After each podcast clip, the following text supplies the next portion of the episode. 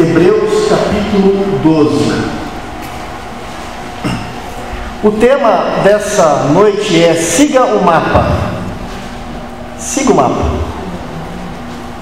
Hebreus capítulo 12. Amém? Vocês acharam?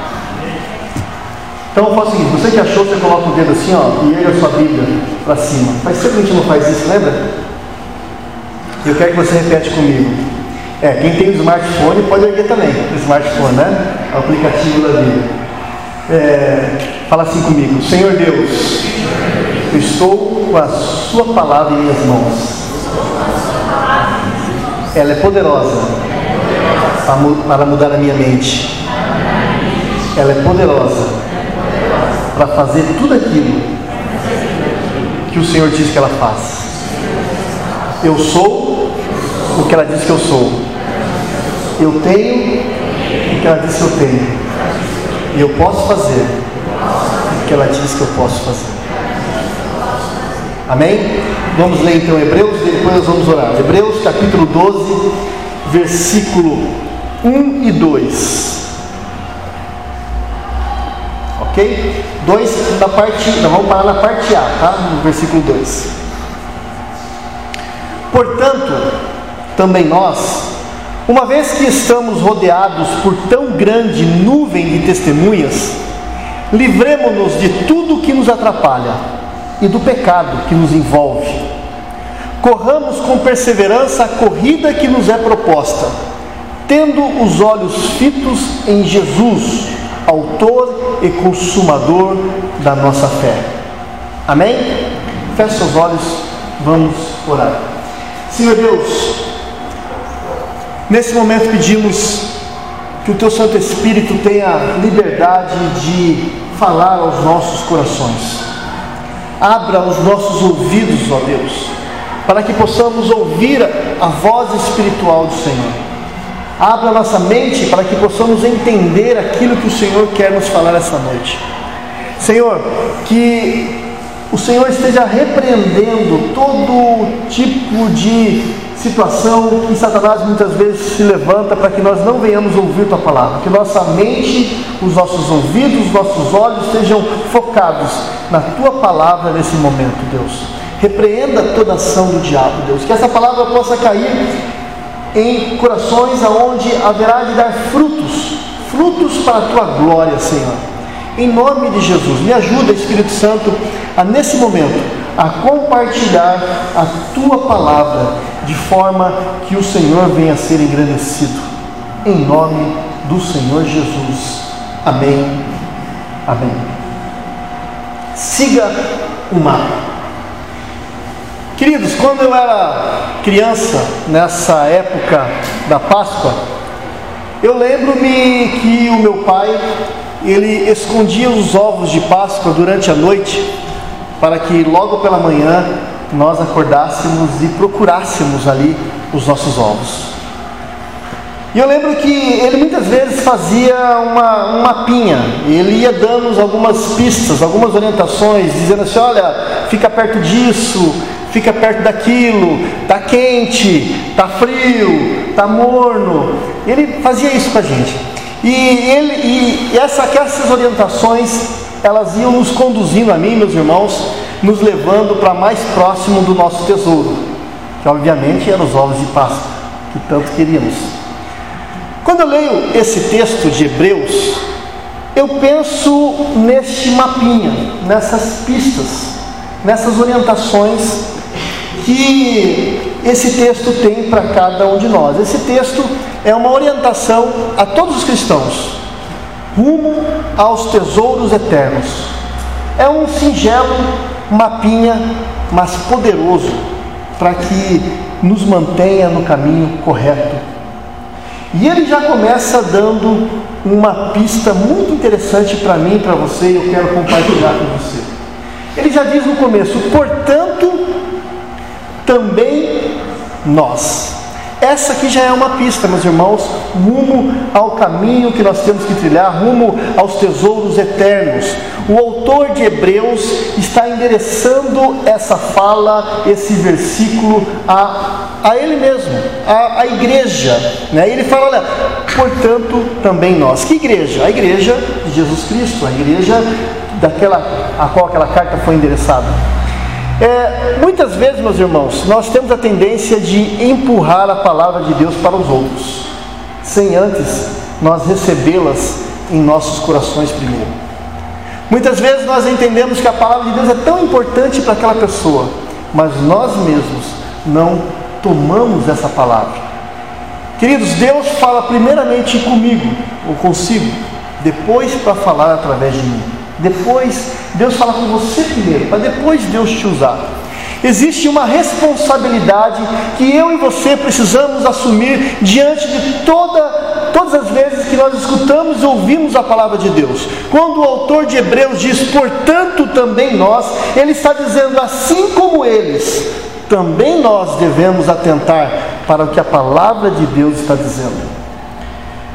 Nós não estamos isentos ao que a prática, nós não estamos isentos a praticar o evangelho que anunciamos aos outros. É, pelo contrário, a Bíblia diz, e ela é bem clara sobre isso, que quanto mais você sabe, mais você conhece da palavra do Senhor, maior será a cobrança em cima de você, da sua prática. Olha o que diz isso, pastor. Lá em Lucas, capítulo.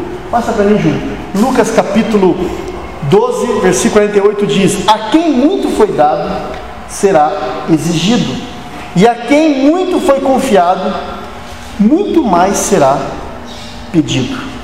Existe uma responsabilidade, por isso que o texto começa, portanto também nós, ou seja, nós não podemos nos excluir daquilo que nós falamos para as pessoas. Às vezes nós somos muito bons é, proclamadores da palavra, mas péssimos praticantes. E esse texto já nos dá uma dica no começo, ok? A segunda pista é, está, continua ali, né? Portanto, também nós, daí ele diz: uma vez que estamos rodeados por tão grande nuvem de testemunhas. Aqui já tem uma outra pista. Para mantermos para nos mantermos firmes no caminho correto, nós precisamos cuidar do nosso testemunho. As pessoas estão nos observando, meus irmãos.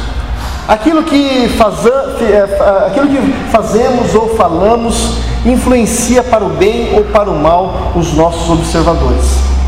E é muito comum escutarmos comentários de pessoas falando a respeito de outros que se dizem cristãos. Eu trabalhei muito tempo em firma e escutava as pessoas falar assim: o que? Aquele ali é crente? Não, não acredito. Sério mesmo? Não, mas ele é crente, ele tem a boca mais suja que todos aqui.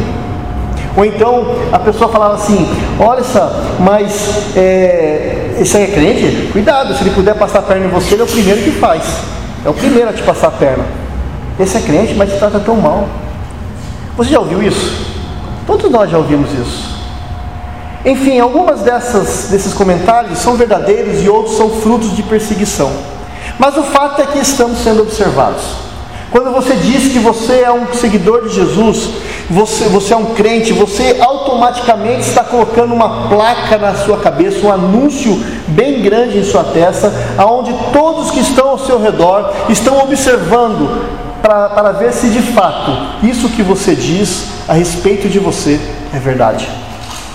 Precisamos cuidar, né? O texto fala: olha, visto que temos grande nuvem de testemunhos.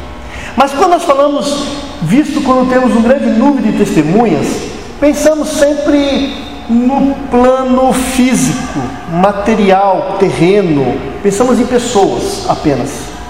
E, infelizmente, tiramos, é, deixamos fora da equação, dessa equação, o plano espiritual. Não só as pessoas nos observam, mas Todos os seres espirituais do mundo espiritual estão nos observando. Os anjos estão nos observando. Os demônios estão nos observando. O diabo está nos observando. A Bíblia diz que ele não só nos observa, ele anda ao nosso redor, bramando como leão, pronto a nos tragar, se ele puder. Mas uma coisa que me traz muito temor, inclusive todos esses seres espirituais, inclusive a, a, ao que deveria trazer muito temor santo, é que o próprio Deus está olhando para você, para mim e para você. Não podemos tirar dessa equação.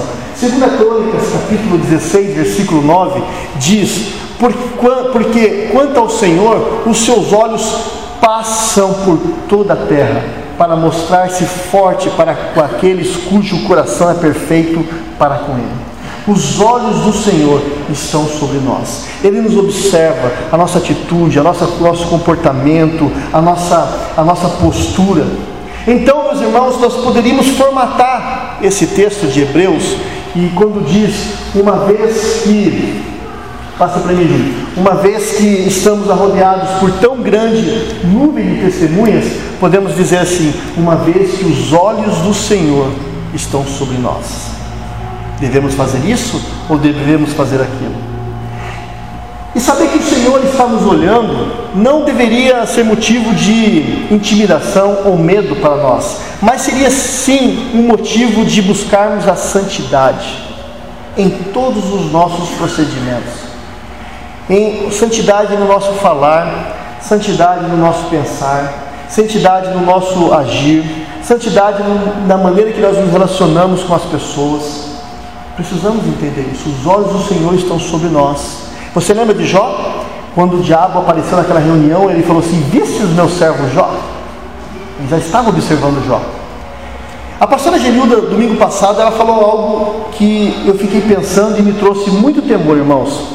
Ela disse que Deus disse para ela que muitas pessoas oram a Ele, mas não acreditam que Ele realmente está ali.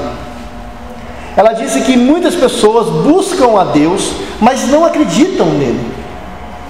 E isso me trouxe muito temor, pois a falta de entendimento e a convicção da presença de Deus é algo, a falta dessa convicção é, é algo que me dá temor. Essa falta de convicção da presença de Deus faz com que nós venhamos agir religiosamente. E a religiosidade, meus irmãos, é um câncer no coração de muitas pessoas.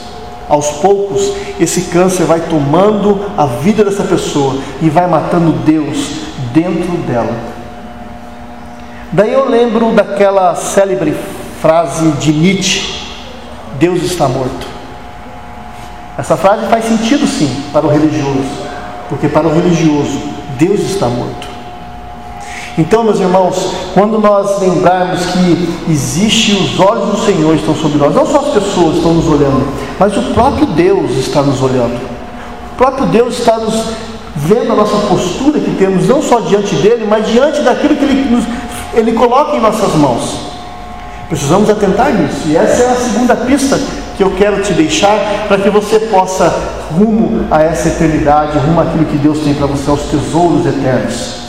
Terceira, o texto diz, né? Portanto, também nós, visto que temos a rodear-nos tão grande nuvem de testemunhas, diz: livremos-nos de tudo que nos atrapalha e, dos, e do pecado que nos envolve. Aqui o autor está falando de duas coisas distintas, duas coisas super importantes que precisamos de um discernimento maior. A primeira coisa que ele fala, ele fala: livra, livramos-nos de tudo que nos atrapalha. Perceba que essas coisas que nos atrapalham não são necessariamente o pecado, porque ele diz: livramos-nos de tudo que nos atrapalha e do pecado. Ele coloca o pecado separado disso. É, até porque ele faz essa separação. Acredito, meus irmãos, que o autor de Hebreus está falando de coisas não espirituais que nos atrapalham na caminhada com Deus. Na nossa é, é, nessa caminhada nós temos algumas coisas que nos atrapalham e uma das coisas é a nossa própria carne que nos atrapalha. Na caminhada cristã nós temos dois adversários: o diabo, Satanás, aquele que tenta nos derrubar, e nós mesmos. Nós mesmos somos a causa de muitos dos nossos sofrimentos. Nós mesmos somos as causas das nossas lágrimas, das nossas dificuldades.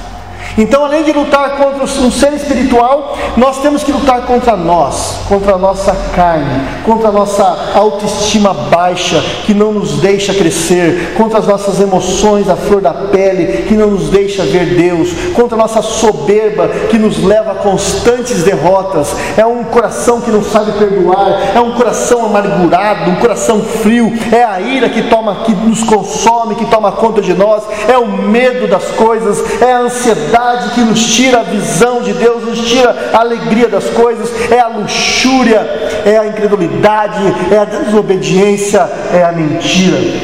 Tudo isso, meus irmãos, nos atrapalha na nossa caminhada. E o texto diz: livrem-se delas. Livrem-se delas. São coisas da carne. E perceba, meus irmãos, que são coisas que não é Deus que tem que fazer por nós, somos nós que temos que nos posicionar diante dessas coisas. Cabe a nós. O texto, é, o texto de Cantares 2,15, ele vai falar sobre as raposinhas. Raposinhas são aquelas coisas que infiltram em nossa vida e, e, aos pouquinhos vai comendo a base, vai destruindo tudo aquilo que nós construímos.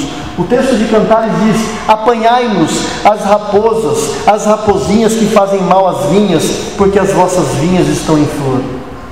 São aquelas coisas que entram e vão destruindo aos pouquinhos. Quando você vê, já acabou, já destruiu. Nós, só que isso, essas, essas raposinhas, são todas as atitudes carnais da nossa velha natureza que luta contra a nossa natureza nova, natureza santa que Deus já nos deu. E volta e meia, essa natureza velha se levanta e mostra suas garras, os seus dentes, mas nós devemos confrontá-las, porque o Senhor já nos deu uma nova natureza. E enquanto nós não nos livrarmos dessas coisas que vai nos corroendo, pequenas coisas, o nosso caminho rumo ao tesouro que Deus tem, o tesouro eterno que Deus tem preparado para nós, será bastante angustiante. O apóstolo Paulo, ele identificou essa luta épica em sua própria carne. Eu quero convidar você a abrir sua Bíblia em Romanos 7, por favor. Romanos 7, versículo 18 ao versículo 21. Romanos 7, versículo 18 ao versículo 21.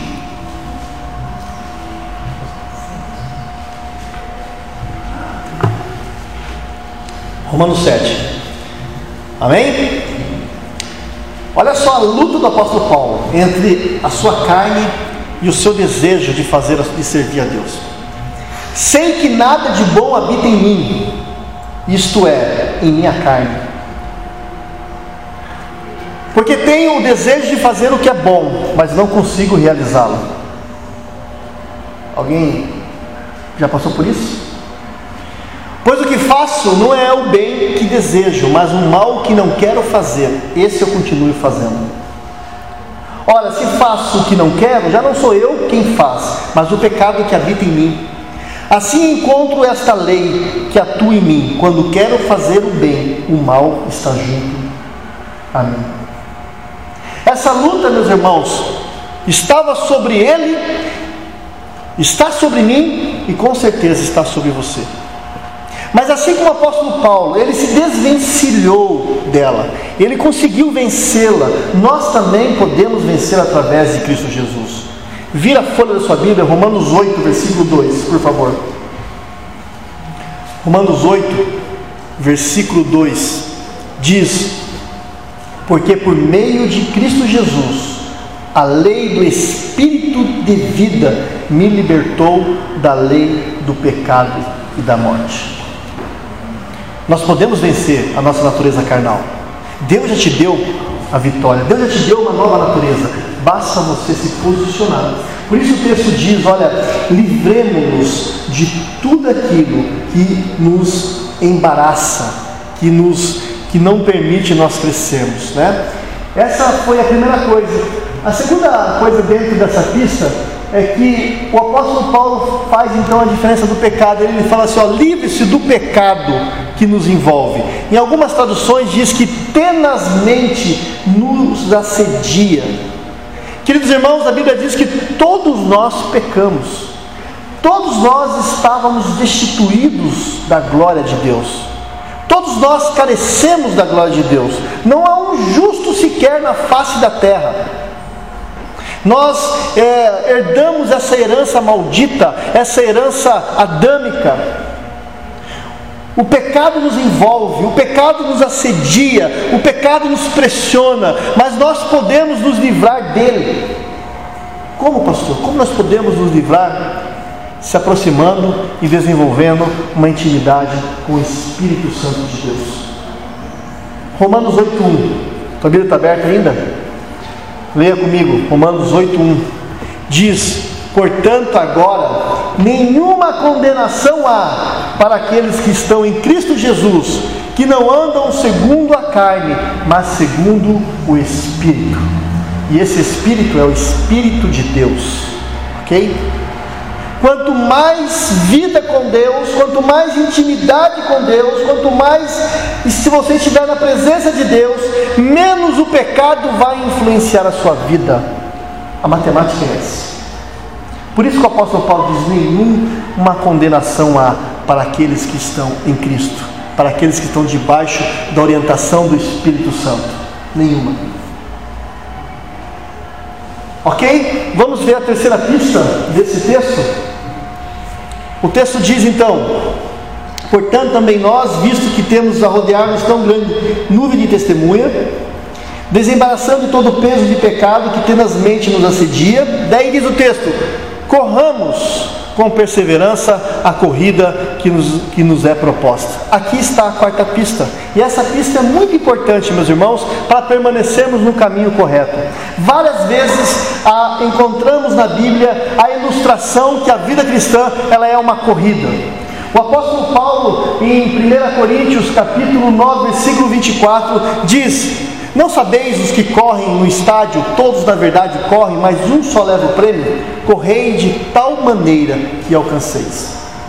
Paulo disse ainda em Atos 20, 24, diz o seguinte: Todavia, não me importo nem considero minha vida de valor algum para mim mesmo, tão somente que se eu puder terminar a minha corrida. E lá, e pela graça de Deus, o apóstolo Paulo conseguiu, em 2 Timóteo capítulo 4, versículo 7, diz: Combati o bom combate, terminei a corrida e guardei a fé. Irmãos, a vida cristã, ela não foi feita para gente preguiçosa. Nós não podemos simplesmente andar na vida cristã. Ela tem que ser vivida na sua máxima, na sua maior intensidade. Nós não podemos viver do jeito que achamos melhor, mas nós devemos viver daquilo que o ritmo, quem determinou não fomos nós, o ritmo foi determinado por, pelo próprio Deus. O texto diz a corrida que nos é proposta. Ué, quem nos propôs? O próprio Deus. Ele que propôs o ritmo.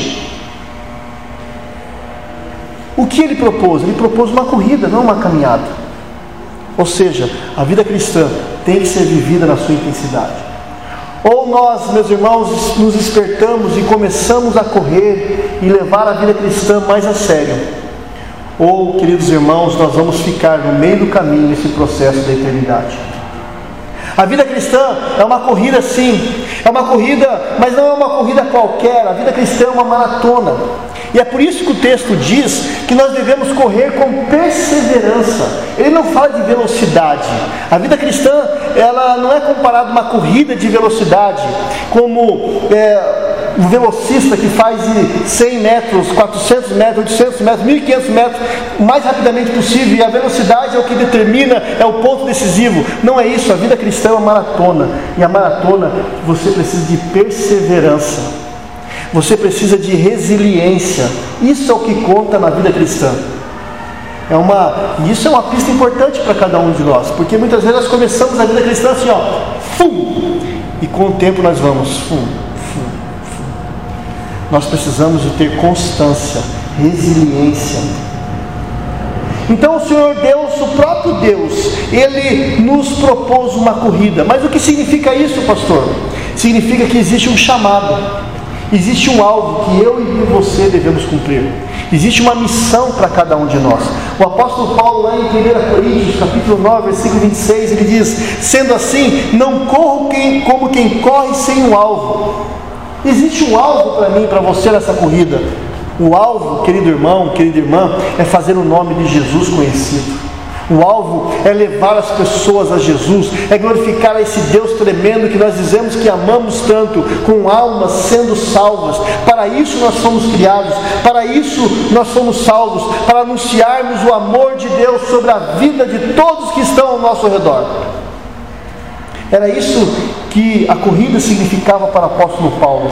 Lá em Gálatas capítulo 2, versículo 2, o apóstolo Paulo, ele diz o seguinte: olha, subi à cidade de Gálatas por uma, devido a uma revelação, e comuniquei a eles o evangelho que prego entre os gentios, mas particularmente aos que eram de maior influência, para que de algum modo não estivesse eu correndo e não tivesse corrido em vão.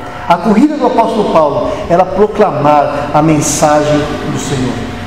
O anúncio do Evangelho é a corrida que Deus espera de mim e de você, que nós corramos com diligência, com sabedoria, entendendo que os tempos estão chegando ao fim, as pessoas estão indo para o inferno, e cabe a nós, aqueles que têm o chamado, o alvo de Deus, compartilharmos essa palavra, porque nós somos chamados para sermos semeadores da paz. Você vai ouvir muito essa palavra ainda aqui. Semeador da paz. Você é um semeador da paz. Ou seja, aonde quer que você vá, aonde quer que você fique, aonde quer que você esteja, as pessoas precisam ser abençoadas através da sua vida, com sementes da paz, que é a presença do próprio Deus em você. Você é um semeador da paz.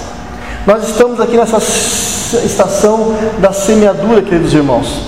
E Deus está dizendo para mim, para você, ah, se apressem, corram, corram, corram, porque os campos estão brancos para a colheita, vidas estão clamando: socorro, socorro, me ajude. Pessoas que estão à beira da morte por conta dos vícios, à beira de um colapso no casamento, estão clamando: me ajude, socorro. E você, o semeador da paz, o Espírito Santo está sobre você, se move sobre você. Você é aquele que vai estender a sua mão. Por isso Deus diz: corra, igreja. Corra, igreja. O texto de João, capítulo 4, versículo 35 diz: Levantai os vossos olhos e vede os campos que já estão brancos para ceifa. As pessoas estão sedentas nós fomos salvos. Deus nos colocou nessa corrida da fé e agora estamos correndo. E quando corremos uma corrida, nós precisamos ter esse objetivo, que devemos correr para ganhar. E essa é a forma correta de correr, tendo o alvo, proclamando esse amor. As pessoas estão sedentas por Cristo, elas precisam de nós. E quando corremos, meus irmãos, corremos para cumprir aquilo que está no coração do nosso Deus. Nós temos um alvo. O apóstolo Paulo diz no texto de Filipenses, capítulo 3, 13, diz: Esquecendo-me das coisas que para trás ficam e avançando para que adiante de mim estão, prossigo para o alvo, para o prêmio soberano da soberana vocação de Deus em Cristo Jesus. A vida cristã é uma corrida. A vida cristã é uma corrida e nós precisamos obedecer certas regras. Por isso que precisamos de uma vida de disciplina. O apóstolo Paulo, lá em 1 Coríntios 9, versículo 27, ele diz que ele esmurra o seu corpo e coloca em escravidão. Ele, no texto original, ele está dizendo que ele não deixa o seu corpo governar ele, ele não deixa a sua vontade governar ele, porque ele não vivia mais para ele, mas ele vivia para Cristo, por causa de Cristo, para pregar o amor de Cristo.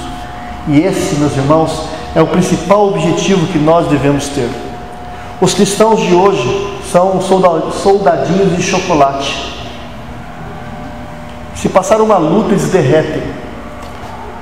Porque não têm tido vida com Deus. Vivem despreocupadamente as suas vidas. Por isso eu quero conclamar que você seja um vigilante, um diligente, Cuidado, a Bíblia diz: aquele que está de pé, cuidado para que não caia.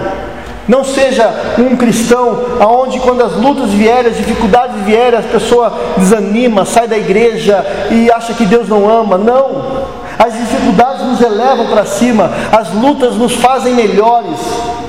Quando a igreja deixou de ser igreja, quando a igreja deixou de ser igreja, foi quando a igreja é, alcançou bonança e riqueza. Lá em Constantino, aprendemos hoje, 323, quando Constantino disse assim: vamos parar de perseguir os, os cristãos e agora o Império Romano, a, a religião oficial é o cristianismo. Ali a igreja acabou. Porque a igreja parou de ser perseguida, porque a perseguição levava os irmãos a mais perto de Deus. Nós precisamos ser vigilantes. E por último, não menos importante, a quinta pista, o texto diz, lá no finalzinho, versículo 2: tendo os olhos fitos em Jesus, Autor e Consumador da nossa fé. Irmãos, nós não podemos tirar os olhos daquele que nos guia em toda a verdade.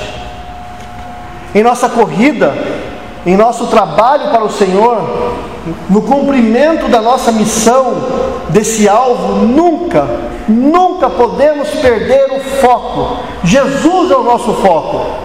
Sob nenhuma hipótese, tire os seus olhos de Deus, porque se você tirar os seus olhos de Deus, o barquinho vai afundar. Corey Tibum foi uma missionária tem livros dela, ela foi uma sobrevivente do Holocausto. Ela diz nessa frase: olhe para dentro e fique desalentado, olhe para fora e fique desconsolado, olhe para Jesus e fique descansado. Olhando para fora, ela tinha razão de ficar desconsolada, porque ela vivia num campo de concentração. Ela viu seu pai e a sua irmã sendo morta e outros tantos sendo mortos ao longo da vida dela nesse campo de concentração. Quando ela olhava para dentro, ela sentia-se desa, de, é, desalentada porque ela enxergava as trevas do seu próprio coração.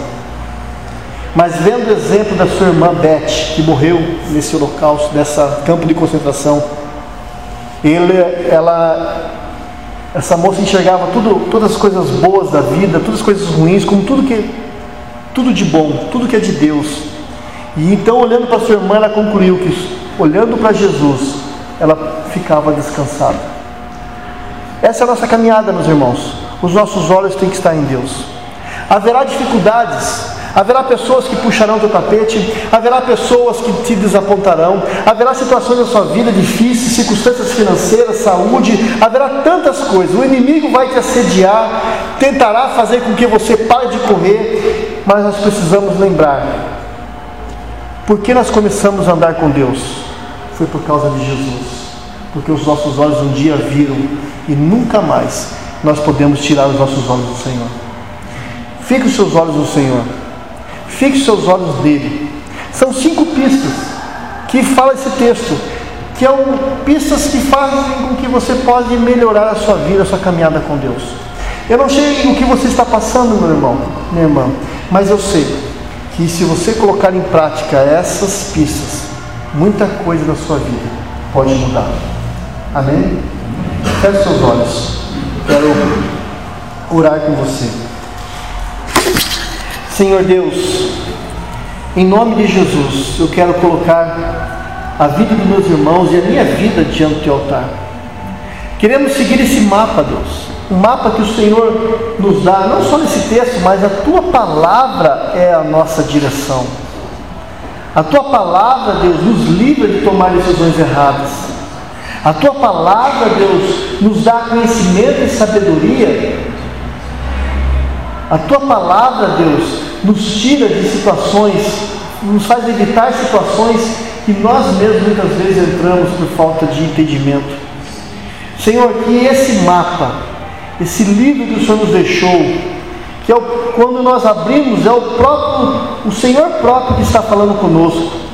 Que o Senhor, ó Pai, faça com que cada um de nós possa, possamos amar esse texto, amar essa palavra. E Deus, e aprender as pistas que o Senhor nos deixou para estarmos juntos com o Senhor na eternidade. Muito obrigado para esses irmãos, em nome do Senhor Jesus. Amém